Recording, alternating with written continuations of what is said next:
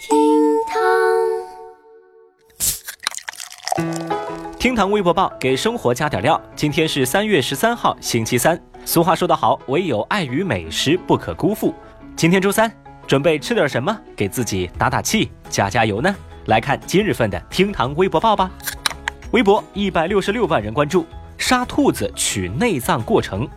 最近啊，美食博主王刚发布了一个红烧娃娃鱼的教学视频。视频当中，他和往常一样，和活蹦乱跳的娃娃鱼合影之后啊，飞快利落地完成了拍晕、过水、切断、爆炒的全部食材处理和烹饪的过程。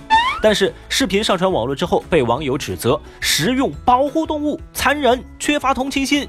王刚随后被迫道歉，并且回应说，这个娃娃鱼是合法人工养殖的。但是道歉并未能阻止争议。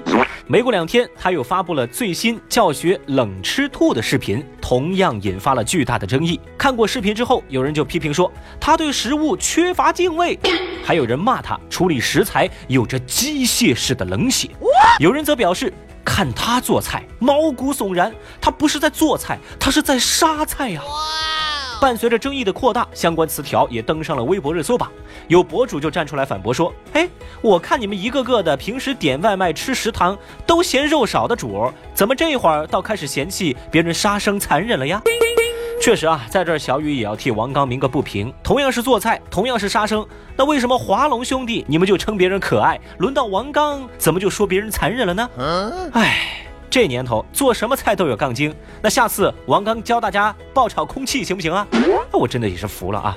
还有啊，如果以后还有人说什么要敬畏食材、尊重生命、见不得杀生什么的，我就一句话，朋友，做饭做菜的那叫厨房，而不叫灵堂。微博一百三十三万人关注，大学食堂凭运动步数打折。最近，浙江工商大学食堂推出了凭借运动步数吃饭打折的活动，吃的越多，折扣越大，一万步打八点五折，四万步以上打五点五折。那食堂的经理表示，考虑到现在的学生啊，吃的过多，运动太少，不利于健康，于是呢，通过步数打折的活动来鼓励同学们加强运动。话说，这消息蹿升热搜榜之后，网友们的讨论也就没有停歇。多数人呢为食堂的创意点赞，大家也在好奇啊，会不会有人真的为了打折啊，就去故意刷步数呢？还有微博用户则表示说，步数走的越多，那就越饿呀，那越饿的话，就吃的越多喽，那吃的越多的话，食堂不就赚的越多吗？这是套路啊！嘿，另外呢，我还注意到啊，不少网友还在喊话自家的食堂要推出类似的活动。小雨就觉得呀，这种活动呢确实还不错，看起来很好的食堂，我就不知道吃起来是怎么样啊。好，我也不去恶意揣测。依我看啊，隔壁厅堂皮皮说的主播皮皮的部署，估计在这食堂啊那是打不了折的。看起来啊，不是食堂打折，而是他的腿被打折了。我跟你说，他每天啊就走几百步。What？微博九十六万人关注，高校教室安装手机柜。同样是在大学校园，另一所学校啊，最近也推出了新花样。十二号，在成都的四川师范大学校园教室的墙上安装了海绵材质的手机柜。上课时，老师指示学生们要自觉地上交手机，放到手机柜里。有学生说啊，以为躲过了手机袋，没想到又来了手机盒。不过呢，还算是有些作用吧。而老师们则很赞同这种做法，他们说啊，上课的效率有了很大的提高。而在微博上，网友们大致呢分为了两派。一派呢对这种做法表示同意，觉得课堂就应该有所约束；而另一派则不赞同学校的做法。他们认为啊，重点应该是课堂质量。如果课堂本身就很无聊，那学生也可以睡觉偷懒啊，什么招都不好用。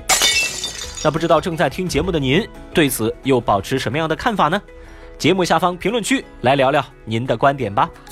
微博七十八万人关注，航空公司回应旅客扔硬币祈福。